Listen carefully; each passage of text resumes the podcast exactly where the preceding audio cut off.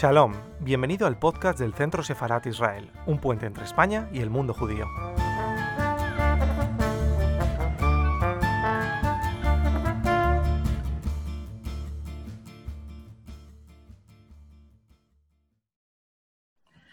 Buenas tardes, bienvenidos a Centro Sefarat Israel desde casa y la conferencia de hoy que se titula Preciosos y preciados objetos, historias del expolio nazi de artes decorativas en las colecciones Gilbert y Efrusi.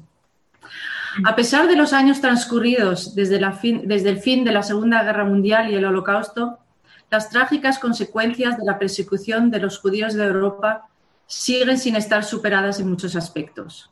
Si bien es verdad que existen muchas investigaciones, muchos documentales e incluso películas sobre el expolio del arte por los nazis, el hecho es que aún siguen sin estar resueltas muchas cuestiones sobre, la dispersión de los bienes culturales de los judíos que fueron sistemáticamente no solamente perseguidos, sino también expoliados entre los años 1933 y 1945 en toda Europa. Así se estima que aún quedan miles y miles de objetos sumergidos en algún lugar sin haber sido identificados ni devueltos, en el mejor de los casos, a sus dueños, pero normalmente a sus descendientes o familiares. Lo que a mí me impresiona de la historia del expolio nazi es que nos muestra hasta qué punto llegaron los crímenes de los nazis y sus colaboradores. Es decir, nos muestra la magnitud del holocausto.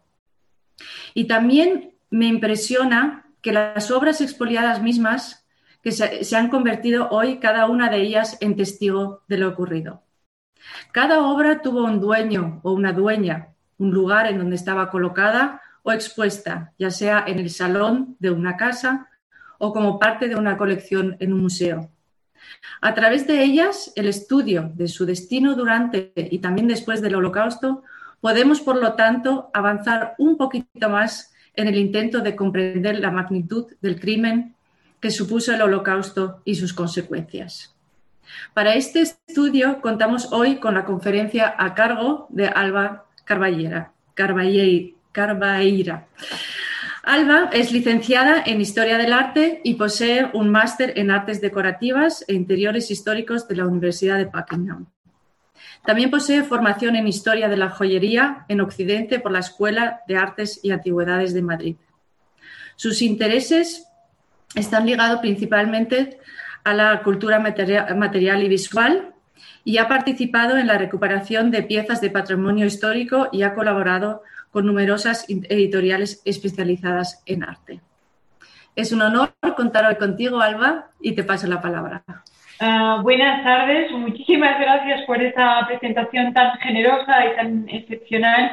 Y eh, ante todo, lo primero que quiero hacer es agradecer eh, a ti y a todo el centro de Faras Israel eh, la oportunidad que me habéis brindado. Es un honor y un placer poder compartir eh, una hora eh, de la tarde de hoy eh, con vosotros. quiero hacer también una mención especial a Israel Doncel por todo el apoyo que me ha brindado estos días y a Paula Mayoral por su, por su entrevista para Radio Nacional. Me siento altamente agradecida. Vamos a, mm, durante aproximadamente unos 40, 50 minutos, Vamos a hablar de artes decorativas durante, durante el periodo del espolio eh, nazi. Es una charla que irá en dos direcciones eh, y em, abarcará la visión del valor histórico y también la, la visión del valor artístico de las piezas. Em, es una narración muchas veces eh, poco, poco habitual en los museos y sobre todo en los museos que están eh, fuera de la zona eh, sensible como es eh, Alemania y Austria. Pero desde hace un par de décadas hacia aquí, los museos norteamericanos y sobre todo los museos ingleses han comenzado a desarrollar una sensibilidad ante este tema, que es capital y que yo espero que haya una, una gran ola de concienciación, no solamente para los museos, sino también para el público. Dicho esto, me gustaría mm, comenzar eh, con, la, bueno, con la conferencia y eh, antes de, entrar a hablar de los objetos, me gustaría dar una breve introducción sobre lo que es en sí, eh, antes de que lo que es la procedencia, el motivo de la charla. Me gustaría explicar por qué he elegido preciosos y preciados. Preciosos y preciados. La primera palabra está pensada en relación a la finalidad casi estrictamente estética de los objetos y preciados es sinónimo de valioso. Y esto tiene que ver con que no solo fueron objeto de expolio las pinturas de famosos artistas, sino que también las artes decorativas se convirtieron en bienes preciados que confiscar. Algunos de los objetos más bellos jamás creados y pensados fueron arrebatados de manos de familias judías. En la actualidad, y gracias a la labor de investigación de profesionales del cuerpo museístico, podemos conocer algunas de las historias ocultas detrás de estas piezas. Como les decía hace unos momentos, antes de comenzar a hablar sobre estas, em, quiero, quiero definir qué es la procedencia, porque no es, no es un término eh, muy habitual. los objetos tienen una vida desde el momento en que son creados y la procedencia traza su biografía. La procedencia es la vida de los objetos dueños envueltos en uno. La procedencia se ha utilizado, no es algo habitual, pero no en ese plano. Se ha utilizado sobre todo en las casas de subasta para aportar valor a algunas piezas. ¿Qué quiero decir con esto? Quiero decir que si en una subasta una pieza de mobiliario procedía de la corte de Luis XIV, esto garantizaría un precio final en el cierre muy alto, a veces estratosférico. Y en esas cuestiones sí que se ha utilizado la procedencia. Pero eh, en el plano en el que la vamos a abordar, en la tarde de hoy em, se encamina más hacia un nivel ético, hacia una historia em, de la propiedad. En el caso de los objetos eh, que veremos, veremos cómo en los últimos tiempos, debido a diversos factores, ha habido una tendencia hacia una mayor sensibilización para conocer las historias. ¿Para qué se emplea esta disciplina? He utilizado esta portada de provenance, que es eh, el término inglés que está ocultando un cuadro para hablar un poco de, esta tendencia en los museos, eh, fuera ya digo de la, zona sensible.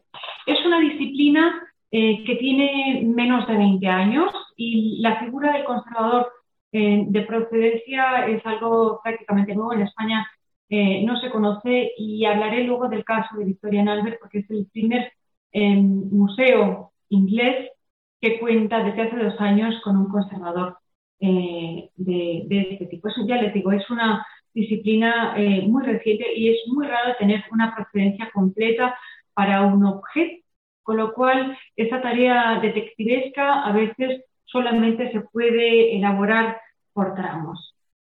La investigación de la procedencia ayuda a garantizar que los museos coleccionen de una manera ética y legal esta es la portada de un libro que se llama Provenance, uh, An Alternate History of Art, y es un libro que es accesible online. Lo he dejado aquí por salir después de esta charla, eh, bueno, pues le despierta el, interés. Está hecha por el eh, Museo Getty, es de libre acceso y bueno, cuenta la historia de la procedencia de una manera muy amplia y no solamente enfocada al expolio nazi. Yo creo que es, eh, bueno, es muy accesible a todos y está escrita en un carácter divulgativo. En la siguiente diapositiva mm, vemos una imagen, vamos encaminándonos más a la procedencia relacionada con, el, el expolio nazi. Esta imagen en blanco y negro muestra cómo las tropas estadounidenses encuentran eh, arte y objetos saqueados por los nazis en una iglesia bávara al final eh, de la Segunda Guerra Mundial. Está tomada del archivo de, eh, de los Estados Unidos. Hay algo que desde hace unos años, desde 1998, ha cambiado la manera de ver eh, la procedencia y los objetos. Y eso fue eh, la conferencia de Washington sobre el arte confiscado a los nazis. En 1998, 44 eh, naciones se comprometen a encontrar soluciones justas y equitativas para las obras de arte que aún no han sido devueltas a las víctimas eh, de los nazis. Esto también generó una oleada de literatura al respecto y una nueva visión sobre esta materia. En la siguiente diapositiva, antes de, seguir por estos derroteros, me gustaría eh, que tuviéramos un breve contexto histórico eh, que nos permita bueno, pues, situarnos un poquito más antes de entrar a hablar de los objetos. En 1935 los nazis toman el poder en Alemania, rápidamente implementan leyes diseñadas para excluir eh, brutalmente a los judíos de la sociedad y de la economía. Cuatro años después, en 1937, desgraciadamente se lleva a cabo la exposición de arte degenerado en Múnich. Los nazis confiscaron más de 16.000 obras de arte consideradas subversivas para el Estado racial nazi. Entre los años 30 y 40, la persecución sistemática del pueblo judío y la apropiación ilegal de sus propiedades, objetos de valor, eh, librerías, palacios y bienes Em, tuvo como consecuencia la pérdida em, de colecciones eh, que ya es muy difícil volver a recuperar en su totalidad, como un tesoro, como, como, como un uno. a la derecha de esta diapositiva está lo que se conoce como el Ankertetekon, que es el inventario eh, nazi de arte degenerado. Curiosamente, hay una versión de este inventario en el Museo Victoria en Albert, es una de las pocas copias que han sobrevivido y es accesible de manera online. Si alguien quiere verlo, eh, puede hacerlo a través de la página web. La única particularidad es que está eh, redactado en una clave casi típica y es muy difícil de los lugares, las fechas y las piezas, pero como testimonio de lo que ocurrió, eh, es un documento altamente, altamente pues esto fue lo que ocurrió en este periodo para que ahora tengamos que recurrir a las investigaciones eh, sobre la procedencia de, estos objetos. Eh, por datos pinceladas más, antes de, continuar, en el año 39 también hubo una quema de 5.000 obras de arte generadas en Berlín.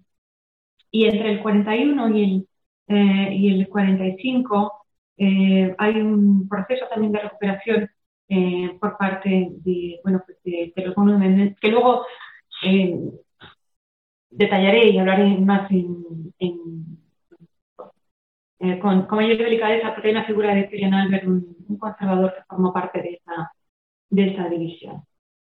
Bien.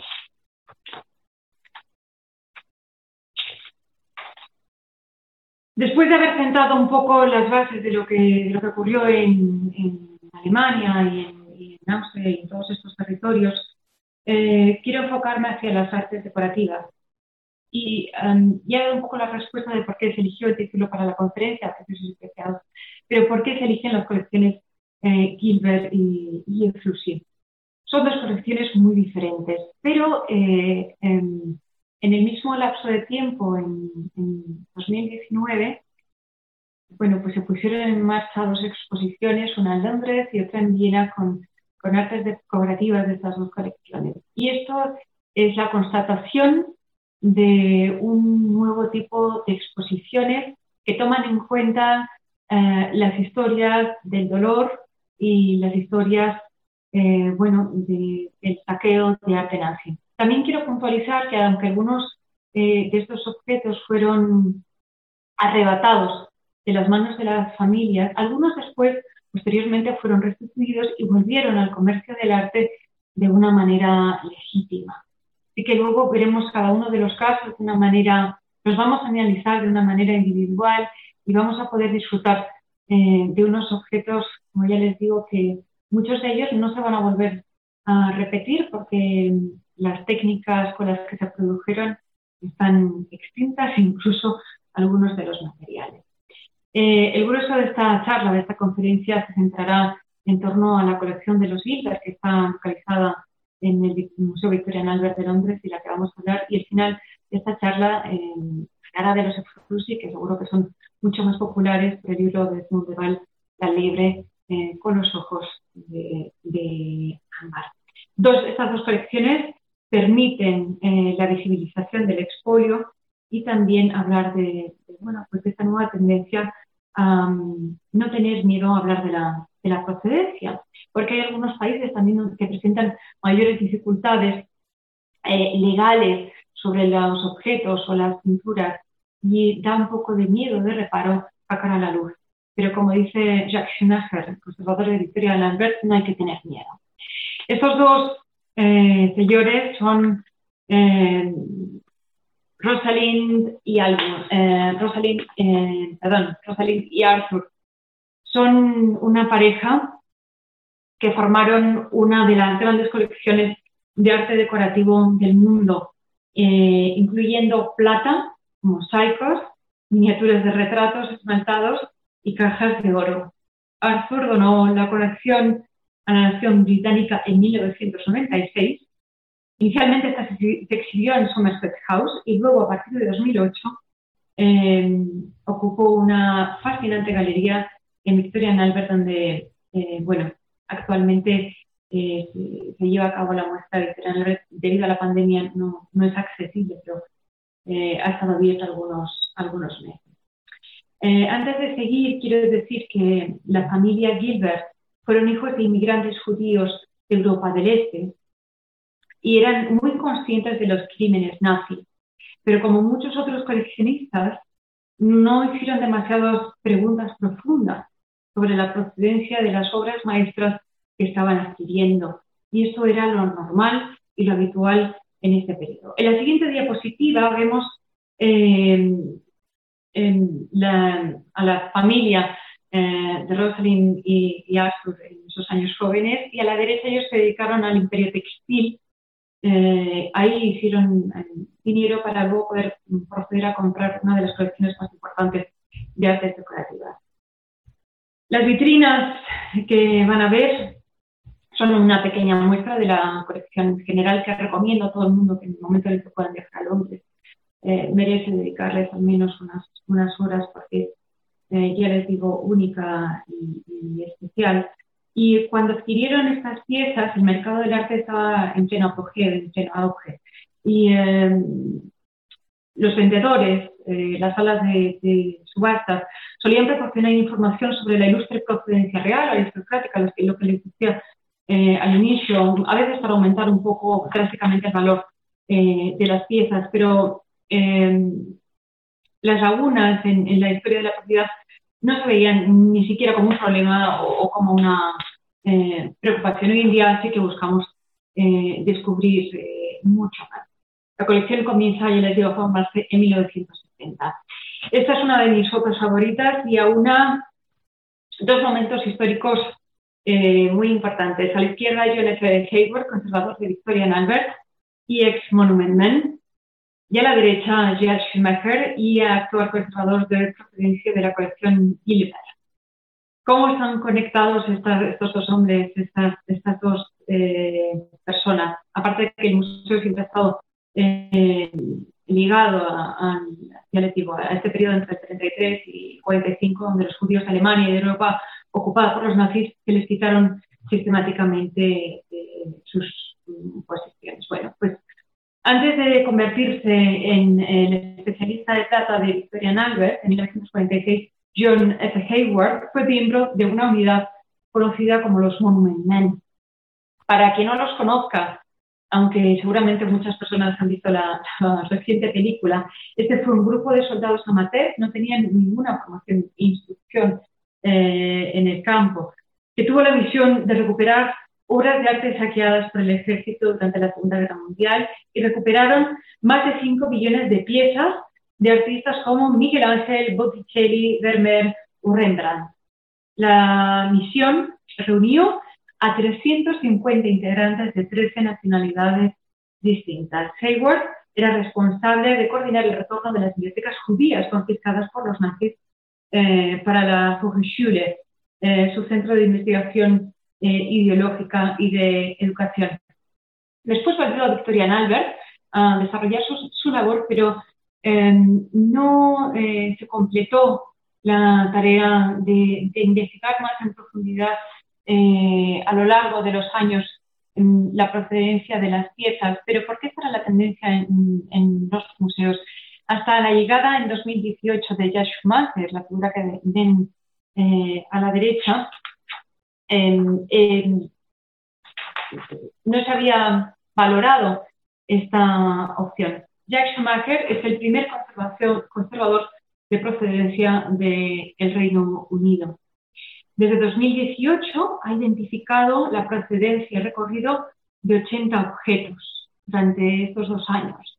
Y de esos 80 han escogido ocho piezas para llegar a cabo eh, la muestra Conceal History de la que vamos a, entrar a hablar ahora y de la que vamos a disfrutar la visión de los objetos y de sus historias. Por muy impresionantes que sean los eh, objetos que, vamos a ver en, las siguientes diapositivas, algunos de estos eh, ocultan unas historias perturbadoras en muchos casos eh, llenos de dolor, pero como Schumacher dice, no hay que tener miedo a contar estas historias. Vamos a comenzar ya. El primer objeto que vamos a ver es una, eh, es una box, esto es una caja de rapé. Estas pequeñas cajas eran auténticos tesoros, solían estar eh, exhibidas en el interior de las casas, eh, como en, pequeños grupos. Se utilizaban para guardar tabaco, simplemente como objetos decorativos y son piezas valiosísimas. Esta colorida caja está decorada con numerosas piedras duras, con ágata, lapislázuli, cornalina, piedra de sangre y turquesa. Aunque la caja fue probablemente fabricada en de alrededor de 1780, la miniatura que ven en la parte superior puede haber sido pintada hasta cinco años antes, probablemente por Nicolás eh, Basal. En la siguiente diapositiva se ve una imagen lateral de esta pieza en oro. Y en la última diapositiva ven una imagen eh, de la parte inferior. A veces las piezas eh, están muy trabajadas en la parte inferior porque cuando alguien veía se mostraban en todas sus, sus visiones, son pequeñas piezas en la siguiente diapositiva aparece el propietario antes de que llegara la cuestión Gilbert, que es Eugene Goodman. Eugene Goodman en la fotografía de la izquierda y he incluido este retrato de Max Biberman, porque a lo largo de la redacción de esta charla me di cuenta de que varias de los propietarios de las piezas expoliadas habían sido retratados por Lieberman, que es un impresionista alemán alguien tiene interés puede ver algunas de sus obras en el Museo Madrileño Thyssen por. Quiere decir que muy probablemente estos coleccionistas estuvieron en contacto en su momento.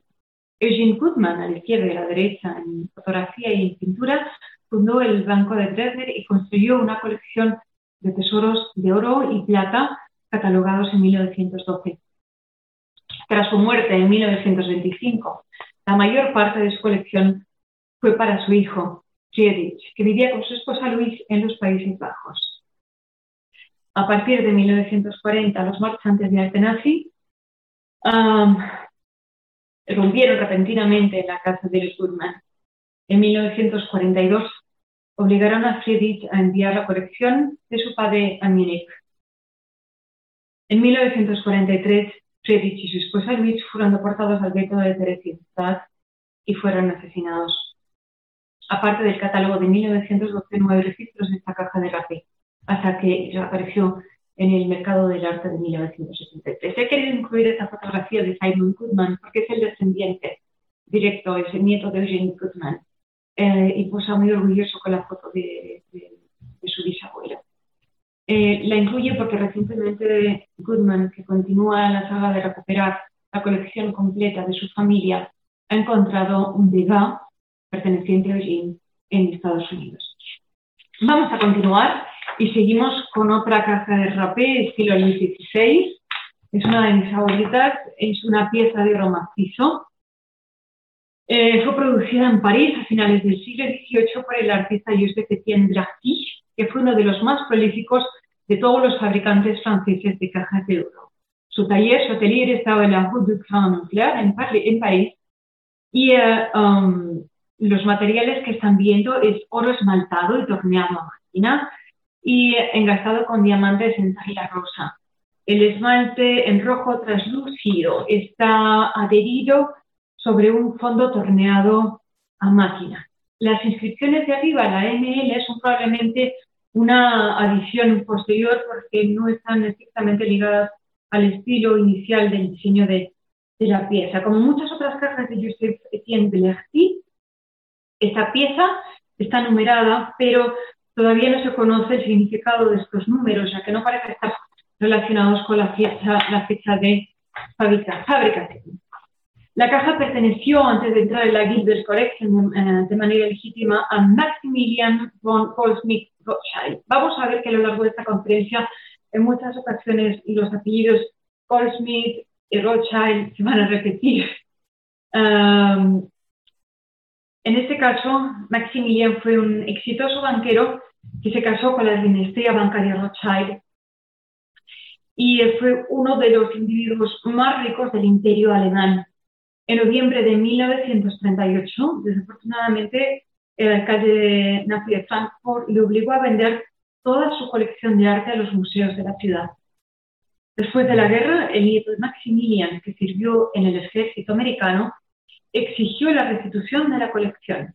Gracias a los registros del archivo del Museo de Artes Aplicadas de la ciudad de Frankfurt, sabemos que esta caja de rapé afortunadamente fue devuelta a la familia en 1949. La siguiente diapositiva que hemos encontrado recientemente se muestran los objetos de arte reunidos por Maximilian en su residencia palaciega de Frankfurt y la foto fue tomada poco después de la venta forzoso. Esta es la manera en la que los coleccionistas de la época exhibían dentro de sus palacios a modo de museo las piezas que iban recolectando, así que es un testimonio documental excepcional eh, de estas colecciones y de estas historias.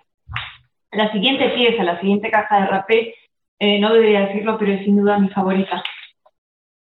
Es una pieza singular y es una pieza única fabricada en 3D en torno a 1755, de la que se desconoce el artista.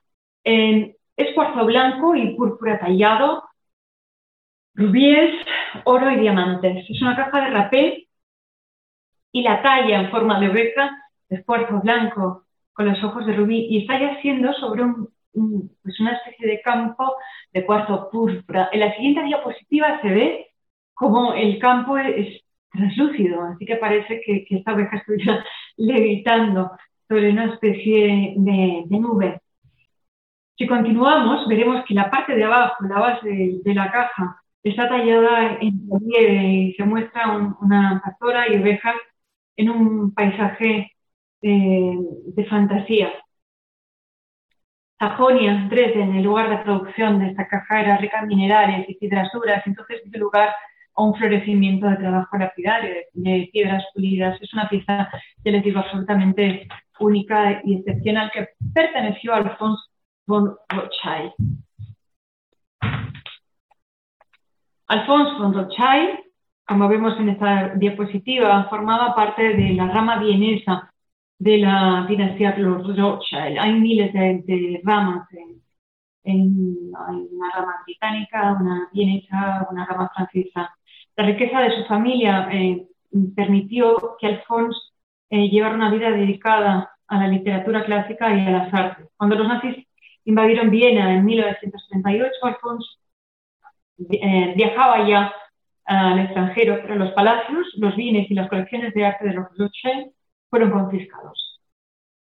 Es muy curioso, y, pero el periodista americano William Shirer observó y lo, lo replicó así en un artículo de la época, cómo los oficiales nazis, eh, cómo vio a los oficiales nazis saliendo de la casa de los Rothschild, amontonando su botín en los camiones que les esperaban. El botín fue llevado a un punto de recolección donde fue dividido y después de la guerra, esta caja de rapé fue restituida a la viuda de Alfonso uh, von Rothschild. Continuamos y dejamos de lado las cajas de rapé para entrar en el terreno de la miniatura. Aunque les parezca una estupidez, las técnicas con las que fue producida esta medalla eh, ya, no, ya no se producen, ya no hay artistas que, eh, ni talleres que, que las lleven al cabo. Esta es una medalla de 1645 llevada a cabo por Paul es un retrato y eh, el artista probablemente aprendió a pintar con esmalte en, París eh, una década eh, antes. Los, esmaltes pintados se hacían cociendo vidrio finalmente molido que había sido coloreado con óxidos metálicos sobre una base también en metal, normalmente oro. Los colores tenían que ser aplicados y cocidos en varias etapas, según la temperatura de cocción requerida por, cada color. es decir, que los colores se van montando en capas o en extractos, como decían mis profesores del efecto lasaña. Se necesita una previsión increíble para que el retrato en esmalte tuviera éxito, ya que cada cocción llevaba riesgos de grietas y burbujas que podían arruinar todo este esfuerzo antes de que esto fuera adquirido por los Gilbert, en algún punto formó parte de la colección de Adolf List, que falleció en 1938, junto a la primera fábrica de edulcorantes artificiales del mundo. A pesar de que sus padres judíos se habían convertido al protestantismo, eh, una carta anónima en 1937 lo denunció a él y a su esposa Clara Enen como fue expulsado de su propia compañía y su colección muy famosa y valiosa de artes decorativas europeas fue vendida en una subasta en 1939. Otra miniatura que compraron los Gilbert es esta, creada en 1791 por Carl Ralph Carter. Es un retrato ovalado en miniatura de un hombre con el pelo encorvado una chaqueta azul sobre un fondo de cielo. La miniatura está esmaltada sobre cobre y el, marco es un colgante eh, de oro de dos colores. En el siglo XVI se habían hecho placas de retratos en los talleres esmaltados de Limoges, en el centro eh, de Francia ya. La representación de esta figura con una chaqueta azul y el pelo empolvado es típica de la obra posterior eh, del, del, artista Karl Harter. El uso del cielo como fondo está dibujado a partir de miniaturas inglesas. Formó parte de la colección de Víctor Zuckerkan, que falleció en, 1927, pero que la heredaron sus descendientes. A la izquierda, Víctor en fotografía y a la derecha, retratado, como les decía, por Max Lieberman, este impresionista eh, alemán. Este grabado ha salido eh, recientemente a subasta a manos de la casa eh, Sobery. Víctor Zuckerkan era un industrial austriaco que coleccionaba principalmente arte europeo del siglo XIX. Pero ya les digo que todos estos coleccionistas alemanes también estuvieron eh, relacionados con, la pomada artística y él fue el gran mecenas de Gustav Klimt. El interés de Víctor no estuvo restringido ni limitado a, la pintura porque también fue mecenas del famoso arquitecto y diseñador Joseph Kaufmann, al que le encargó eh, eh, que, completara el primer sanatorio de Burkensdorf y luego el Palacio de Stotler en, Bruselas. Kaufmann, además, el, arquitecto estaba muy a favor muy en conexión con la idea de que el mobiliario interior y las piezas de arte decorativo podían tener el mismo mérito artístico de la pintura o la escultura. Em, después de la muerte de Zuckerchan en 1927, parte de su colección fue vendida en una subasta en Viena, como la miniatura que hemos visto anteriormente, y fue parar a un comprador desconocido. Y el resto de, eh, piezas fue entregado a la familia, incluyendo a su hermana eh, Amalie. En 1941, ella y su hija Matilde fueron deportadas al gueto de Lodz, donde fueron desafortunadamente asesinadas. La colección de arte de Amalie, incluyendo las pinturas que había heredado de Víctor, fue confiscada por la Gestapo.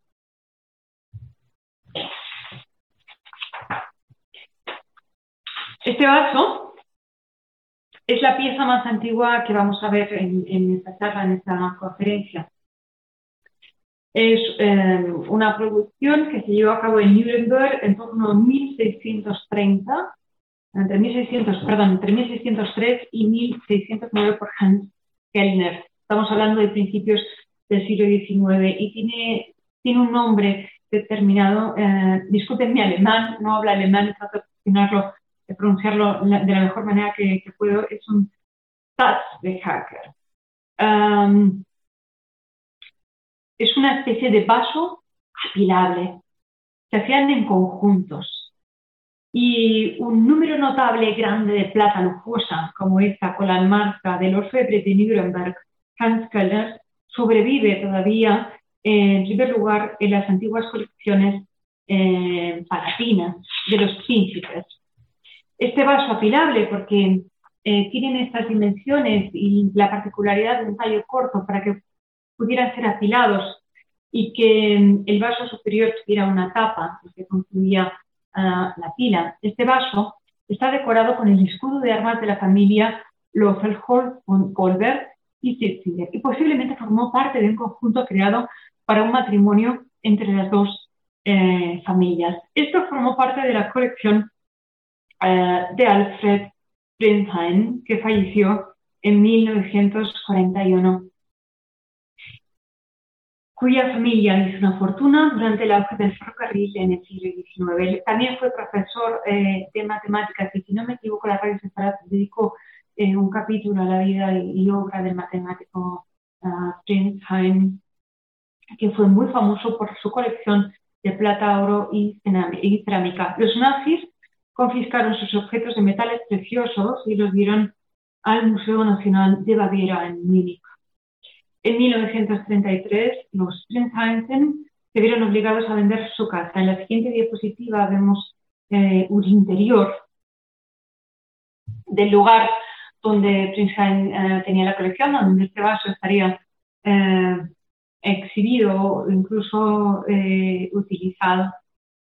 Desafortunadamente, em, el edificio fue derruido y en su, lugar, en su lugar se erigió un edificio del Partido Nazi. En mayo de 1945, las tropas americanas tomaron este edificio y lo convirtieron en un punto de recolección de arte saqueado, con lo cual al menos hubo una restitución emocional sobre el inmueble. Eh, y recuperaron la colección de plata y oro de Princeton y se la devolvieron a su familia. Así que este es un caso eh, de, a pesar de haber perdido el, palacio de la colección, eh, de, una restitución exitosa. La siguiente, la siguiente diapositiva es la pieza de mayor formato de la exposición con History. Son unas puertas que deben de tener en torno a unos 2 metros, 2,5 de, de alto. Es una pieza eh, bastante singulares, están producidas en Kiev en 1764, se desconoce eh, el, artista. Y en, en, las siguientes diapositivas se puede ver el, trabajo mm, de las puertas de los rosetones, eh, es un trabajo de orfebrería y, y, ilustrado. Y fueron, fueron hechas para una iglesia ortodoxa en un monasterio de Kiev Tradicionalmente se dice que fueron dadas a los monjes por Catalina la Grande. Aquí hay una doble procedencia. Aquí hay dos historias de procedencia. Eh, normalmente las puertas de las iglesias ortodoxas eran de madera pintada y, dorada, con lo cual esto es, una, un gran regalo, una gran ofrenda. Y eh, se encontraban en el centro del iconostasio, que es la pared de iconos. Separan de este modo la nave del santuario y forman el punto focal de la iglesia. Los paneles en relieve representan, eh, en el sentido de las agujas del reloj, desde arriba hacia la izquierda, la anunciación del nacimiento de Cristo, su entrada triunfal en Jerusalén y los cuatro eh, evangelistas. Catalina II visitó el monasterio de Perseslav como gran duquesa en la, década de, de, 1740 y antes de entrar en la colección Gilbert, el propietario legítimo en algún momento fue Julius Folk Goldsmith. Como ven, vuelve a repetirse el, apellido Goldsmith. Eh, los Goldsmith eran una dinastía de comerciantes de arte gozaban de una excelente reputación internacional e incluso habían contado con la familia imperial rusa entre sus clientes. Ahí hay una doble conexión, por eso a lo mejor se sintieron interesados en la adquisición eh, de estas puertas. En 1937, como parte de una campaña más amplia para eliminar a los judíos del comercio del arte, la Cámara de Cultura del Reich dio a los directores de la compañía, Julius y Alfred dos meses de preaviso para que abandonaran sus sucursales de Frankfurt y Berlín. Para entonces se habían dejado la Alemania nazi. Julius San Andrés, de donde se vendieron estas puertas de manera legítima, y Arthur emigró ah, a Francia. Por último, el último objeto que, del que vamos a hablar eh, de esta muestra de Francel History eh, llevada a cabo en, en Albert, en la colección uh, es este reloj um, creado por Elias Kreitmeier. Es un reloj muy particular porque es un reloj eh, pensado para no para alguien que colecciona artes decorativas, sino por su complejidad, para alguien que está eh, enfocado totalmente a la colección eh, de relojes. Es un reloj de mesa, está ensamblado, es plata, ébano y marfil, y de forma arquitectónica está elaborado en tres secciones, es muy complejo. Eh, la base es textilina y el piso superior, como ven, bueno, pues tiene toda una elaboración de figuras en, plata. hay también hay algún matiz eh, religioso como este, esta especie de imitación de un santuario donde puede verse la, figura de un, telescopio sobre la esfera. en algún momento este reloj perteneció a Nathan Ruben Frankel, que era un exitoso relojero judío de Frankfurt ya les digo, no es habitual que este tipo de piezas sean coleccionadas por, por gente em, interesada en las artes decorativas. Junto con su negocio en, de relojería construyó una, colección enciclopédica de relojes. Su, em, su objeto de colección eran los relojes. No sabemos qué pasó con ese reloj después de su muerte y en los años anteriores a su reaparición en 1979, es cuando vuelve a aparecer en el mercado eh, arte. Esta incertidumbre de algún modo es alarmante debido a la magnitud de la persecución experimentada por su familia, Friedrich y Clara, Frankel, que dirigían un próspero negocio también de relojes en Francia y, fueron eh, llevados a la quiebra por los nazis. En 1938 huyeron a Francia, donde escaparon por poco de la deportación y sobrevivieron a la guerra eh, escondidos con ese reloj llegamos al fin de, los objetos eh, de la colección Kilber y entramos en un universo completamente diferente, que es el universo de la familia Flussi. La colección Kilber es una colección eh, formada por, eh, comprada de manera legítima con, procedencia de, coleccionistas judíos, pero aquí lo que, de lo que vamos a hablar es de de la recopilación para una muestra de eh, una de las colecciones más importantes eh, de Europa en el siglo XIX y en el cartel de, esta exposición que se llevó casualmente a la par en Viena eh, que la exposición de, Londres. Tenemos a la pequeña libre con ojos de hambre, de Frusis Travel in Time. El Museo Judío de Viena recordó con, con esta exposición la historia de los de Frusi, que era una de las familias más ricas de la Europa, como ya les digo, hasta la llegada eh, de Hitler al poder. Em, voy a hablar de, la, de, los de, los, de, las artes decorativas, pero tuvieron en su poder Renoir, em, aunque em, para mí la, la, bueno, la, joya de la exposición es la diminuta libre de martillo Netsuke, como se conoce en japonés, estas delicadas eh, estatuillas con que tiene los ojos eh, de, bueno, de, ámbar, como, como el libro. Vemos en la siguiente página, en la siguiente diapositiva, como, como cuenta Edmund Val en el libro, que si alguien no lo ha leído, eh, recomiendo porque es una pieza artística en, en sí mismo cuenta que la libre que, que, tus antepasados, los el, tu antepasado, el coleccionista, el crítico de, arte, eh, de arte Charles eh, fue quien en torno a 1870 adquirió la liebre y el resto de los 157 Metzuke que pudo verse en el Museo Judío de la capital eh, austriaca. Se sabe eh, por el poeta francés Jules Laforge secretario personal eh, de Frusi en, en París, que las figuras compartían espacio en su casa de la Rue de Rousseau con sus cuadros eh, de Renoir, Manet, Degas y Pizarro. Me gustaría decir que los objetos no pueden ser disociados de los entornos que ocupan. Em, por eso me gusta antes mostrarle la mesa donde se escribían y, todo esto siempre em, es un poco, hay que también que hablar de la transposición de los objetos porque luego fuera de contexto pierden em, parte de la connotación y de eso quiero hablar.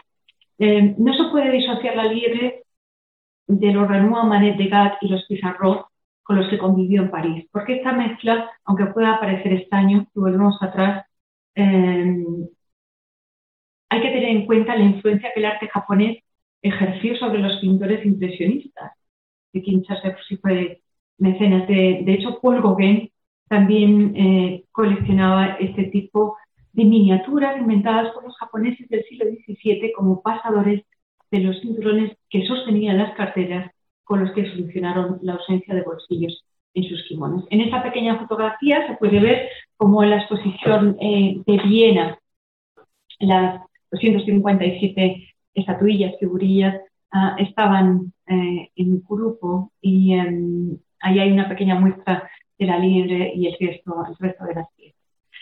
Desafortunadamente, Charles Susi también eh, sufrió la persecución en el eh, periodo francés y perdió el favor eh, que tenía en la pomada parisina. De hecho, incluso fue rechazado por algunos de los pintores de los que fue mm, mecenas. Eh, volvemos a la siguiente diapositiva, eh, porque de la Rue Monceau, con este retrato de, de, Charles, que creo que estaba hecho por Renoir, la colección pasó en 1899 al Palais Foussy en Viena, donde ven a la derecha, Palacio Imponente de la Ringstraße con eh, Víctor Fussi en esta pequeña fotografía a la derecha. En 1899 ya estamos terminando. Charles eh, se lo regaló eh, a su primo Víctor para su boda. La colección fue guardada en una vitrina del dormitorio de la mujer de Víctor, Amy, en el Palais Fussi, que es un, un imponente palacio del estilo eh, renacentista. Era la residencia para la rama de la familia eh, que se había sentado en, Viena. Y las figuras japonesas quedaron a salvo durante casi 30 años y la abuela de Waal, el actor del libro, cuenta que solía jugar con ellas. tras la anexión de Austria al tercer uh, Reich en 1938, Víctor y uno de sus hijos fueron arrestados por la Gestapo y a cambio de no ser enviados al campo de concentración de Dachau, Víctor se vio entonces obligado a traspasar la propiedad de su palacio al nuevo gobierno nazi. También perdió su banco, su biblioteca, su colección de arte. Afortunadamente los Netsuke sobrevivieron gracias a una criada de la familia, Ana, que tuvo el valor de guardarlos en un bolsillo de, su ropa de trabajo y esconderlos hasta terminada la guerra. Eh, Elizabeth Frussi, la hija mayor de Víctor, la abuela de Zumwalt, se reunió con ella en Viena y pudo devolvérselo. Desde ahí eh, los nosotros sí eh, siguieron viajando en el tiempo y quiero terminar esta charla con una, con una frase de Val que me parece muy profética y muy poética. Y quiero saber qué relación hay entre el objeto de madera que ahora hago rodar entre los dedos y los sitios en donde he estado. Quiero alcanzar el cómo girarlo y sentir que la puerta se abre. Quiero saber, entrar en todas las habitaciones donde este objeto haya vivido, sentir el volumen del espacio, saber qué cuadros había en las paredes y cómo caía la luz de las ventanas. Muchas gracias a todos. En la siguiente fotografía están mis expresos eh, agradecimientos al Museo Victorian Albert, a la colección Gilbert a Schumacher, eh, que ha sido eh, tremendamente generoso con su conocimiento y con su tiempo para, para, nosotros. Y bueno, espero que hayan disfrutado y si alguien tiene preguntas estaré encantada de, responder. Bueno, muchas, muchas gracias, Alma. Ha sido extremadamente interesante y fascinante. Gracias.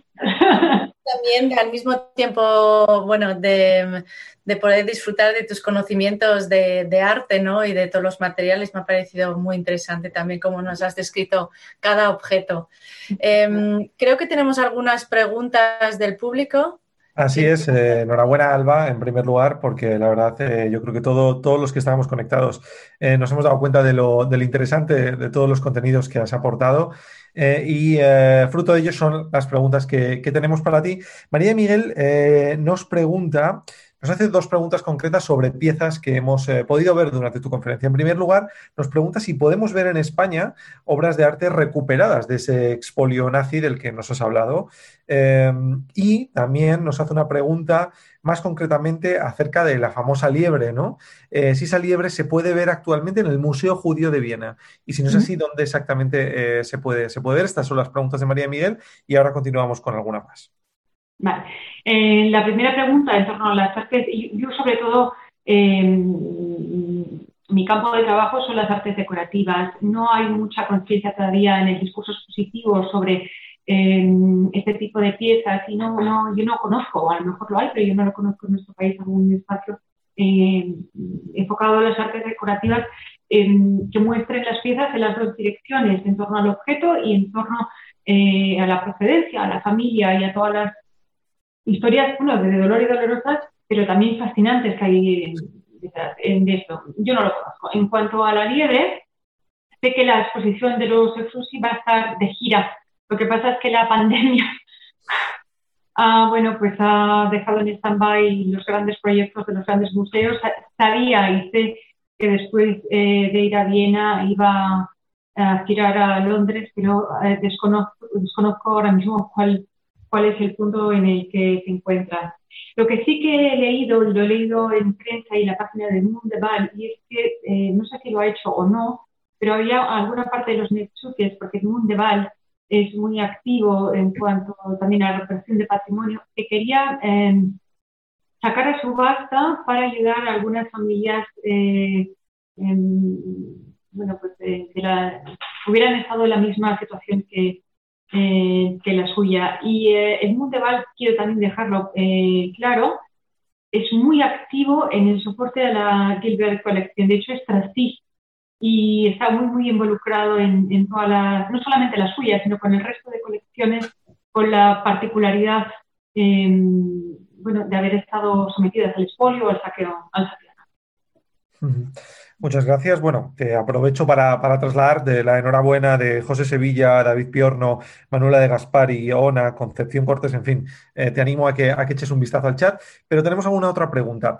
Eh, varios de los objetos que nos has mostrado eran de un tamaño muy pequeño, ¿no? nos, lo has, eh, nos lo has dicho, con detalles muy específicos. ¿Cómo se podía averiguar la propiedad o demostrar la propiedad de esas obras eh, después de la Segunda Guerra Mundial? Es decir, ¿cómo, cómo se pudo, eh, digamos, hacer ese seguimiento de procedencia?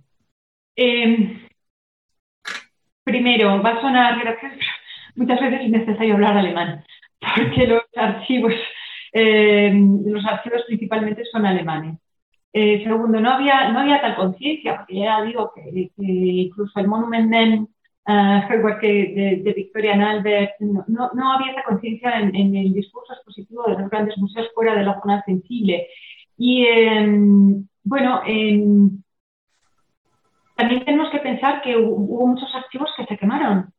Así que hay algo que ayudó, sino, eh, la, la digitalización de los archivos y esto permite trabajar de una manera mucho más rápida. Eh, de hecho, yo creo que esto ha sido un gran empuje para la investigación de procedencia en los últimos años y sin duda em, la conferencia del 98, la conferencia que se llevó a cabo en los Estados Unidos y luego los museos están uniendo alianzas y están teniendo puentes los unos y los otros eh, con, bueno, con sus recursos, con las librerías, con los archivos y compartiendo conocimiento porque es la única manera de poder un poco dar eh, visibilidad a estas piezas. Jessica, que creo que también tenía una pregunta.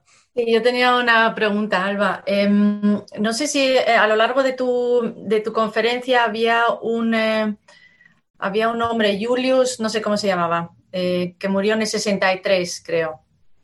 A y dijiste que vendió su obra. No sé si lo he entendido bien.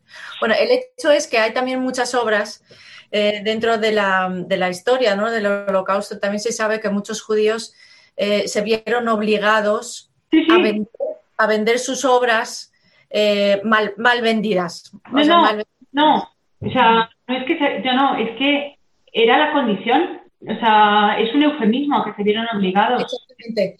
Entonces quería que si, si, nos puedes explicar un poquito cómo se trata cuando se vendieron dentro de las convenciones ahora de Washington o después de la guerra, cómo se tratan esos casos em, que fueron vendidos, que en realidad fueron una, una forzosa por, las circunstancias, ¿no? No, no, se, vieron forzados y además em, em, no solamente las colecciones, sino muchas veces los palacios. Es decir, eh, y muchas veces, por ejemplo, la condición era bien, usted va a vender el palacio a condición de no ir a un campo.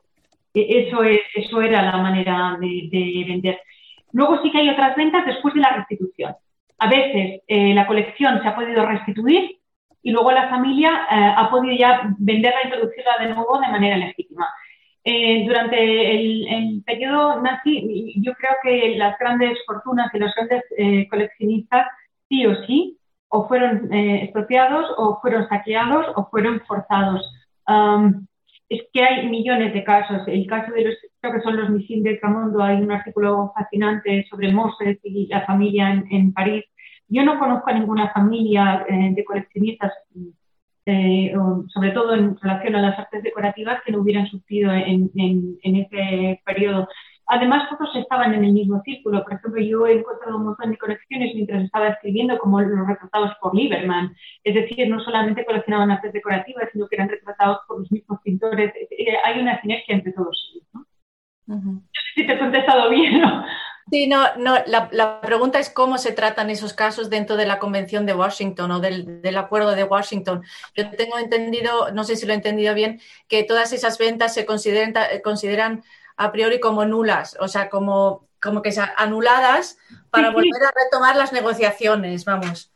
Lo que pasa es que, sí, absolutamente. Lo que pasa es que luego cada uno de los casos eh, se trata de una manera aislada dependiendo del país en el que esté la pieza. Porque ahí ya entra, y yo no, en, en los temas legales no soy una experta, pero son temas sensibles porque luego ya la jurisprudencia de cada país, en, el caso del llegar encontrado por el nieto de Goodman y esas cuestiones son, o los pizarros famosos, que son a lo mejor lo, que la gente puede haber eh, visto en, en, los periódicos o en, noticias. Em, mm, la parte legislativa ya lo reconozco que no la domino tanto y es una parte sensible porque cada país aplica de una manera diferente. Desde luego que la de Washington sentó unas bases eh, y abrió un camino. Y el camino es claro, porque además a partir de ahí hay dos libros que yo tengo por aquí los títulos, eh, o si alguien quiere escribirme luego por privado, que son interesantísimos en, relación a esto. Y, y, bueno, o sea, uno de ellos es The Rape of Europe de Lynn Nicholas y el otro es The Lost Museum de Héctor eh, Feliciano. Son dos títulos del 94 y del 97 en torno, en torno a este tema. Y, bueno, sin duda es es, el inicio del camino. Si te parece, Alba, vamos después a compartir esos títulos que nos has dado en el chat para que la gente pueda tomar nota eh, más directamente.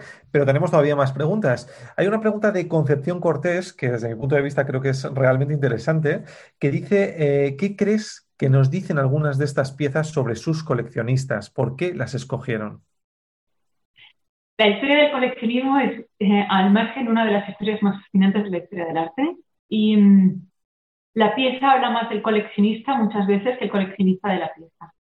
Y los intereses particulares de cada una de las personas eh, pues son casi un, pues eh, una, em, no lo sé cómo decirlo, una, un manifiesto del interés de cada uno de ellos. Los Gilbert, por ejemplo, ah, son los coleccionistas de la belleza, de la belleza por la belleza.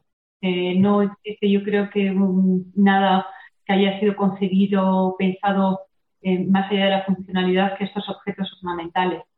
Los Gilbert, además, eh, se enriquecieron gracias a la producción textil, todo está ligado. eh, otros coleccionistas, por ejemplo, en el, en caso de los eh, estos, los vasos que hemos mostrado, yo creo que estilísticamente mm, están muy conectados con los interiores que hemos mostrado. Por eso yo siempre digo que los, que los objetos no se pueden disociar no solamente de los interiores, sino también de los coleccionistas. ¿no? Y, aquí hay muchas veces historias de triple procedencia, como la historia salto de un objeto a otro, ¿no? Como la historia de la puerta, la puerta, eh, las puertas estas grandes de 2,5 que hemos visto, que son imponentes, yo las he visto en el museo, son verdaderamente imponentes. Em, muy probablemente fueron, fueron um, regaladas aquí eh, por Catalina la Grande. Ahí hay una historia de procedencia real y eh, el coleccionista judío había tenido conexiones con el comercio eh, de este periodo de Rusia. Entonces, en la historia del coleccionismo hay una parte muy emocional y a, mí es, una historia que, me fascina y además es una disciplina de la historia del arte como formación, tal cual, la historia del, del Em, cuando preparábamos esta, esta, conferencia, sé que Alba nos ha manifestado en varias ocasiones que quería eh, poner en valor la figura del conservador de procedencia eh, y parece que ha sido así, que el objetivo está cumplido. De hecho, Manuela de Gaspari nos pregunta, pensaba que conocía la historia de las obras de arte en general, pero después de esta charla me parece que no es así. ¿El conservador de procedencia aporta una nueva eh, perspectiva de investigación? Eh, absolutamente. Y. Gracias por la pregunta, porque eh, me gusta mucho hacer hincapié en, sobre, esta, sobre esta cuestión. Hay otra cuestión que la gente no se atreve a hablar, es la cuestión económica. Los museos afrontan momentos muy difíciles, ahora después de la pandemia más, y tener un conservador de procedencia eh, es añadir al presupuesto más carga siento hablar de dinero porque lo odio y lo detesto, pero es importante decirlo. Y, creo que muchas veces los pocos conservadores eh, de procedencia que han empezado a formar parte de los cuerpos eh, de museos em, están founded, están pagados eh, o, los coleccionistas o alguien vinculado al museo. Es una figura muy joven, muy reciente. En España yo no conozco ningún, caso y fuera de las zonas sensibles del antiguo Reino Unido, que eh, está estrictamente ligado, eh, ha sido de los primeros países desde 2018. Es una figura capital. Y no solamente para el expolio nazi, sino porque muchas otras piezas, y ahora va a haber una nueva ola con los estudios del colonialismo, van a ser estudiadas desde el punto de vista de la perspectiva. Así que no solamente va a ser arte enfocado desde el punto de vista del expolio nazi, sino eh, vamos a ver una nueva ola de procedencia en torno al, punto de vista de, del colonialismo. Esto lo hablaba con, con Jacques Schumacher eh, y tenía esta opción que va a haber como una tercera ola en, en boga al, al origen de, de, los, de los objetos y se mostraba optimista porque también es necesario y no, no hay que estar muy asustados de, de, sacar estos temas que a veces pueden resultar delicados. Eh, bueno, pues eh, hasta aquí el turno de preguntas. Vamos a despedir ya esta conferencia. Antes de nada, eh, quisiera recordar a todas las personas, a las eh, casi 100 personas que han pasado por esta conferencia, que pueden suscribirse al canal de YouTube del Centro Sefarat Israel para no perderse ninguna de estas novedades, ninguna de todas estas actividades dentro de nuestra programación. En la esquina inferior derecha de este mismo recuadro de pantalla, pues pueden suscribirse y así recibir todas nuestras alertas. Y sin más, por mi parte, agradecerte, Alba, y Jessica, no sé si quieres decir algo más para terminar esta conferencia. Nada, muchas gracias. Agradecer a Alba de acercarnos esta parte eh, de la historia del holocausto. Como vemos, es que no quedó ningún aspecto de la vida, del arte, de todo, de, bueno, quedó a salvo de lo que fue el crimen perpetrado por los nazis y sus colaboradores. Así que muchas gracias, Alba. No sé si puedo decir algo antes de despedirnos. Sí, por, supuesto, puedes, puedes despedirte. Quiero dar las gracias primero a vosotros dos, a, a Israel, al centro. Gracias a las personas que, que han estado conectadas. Espero que les haya resultado de interés. Y nada, ha sido un placer y un honor poder compartir este rato con todos.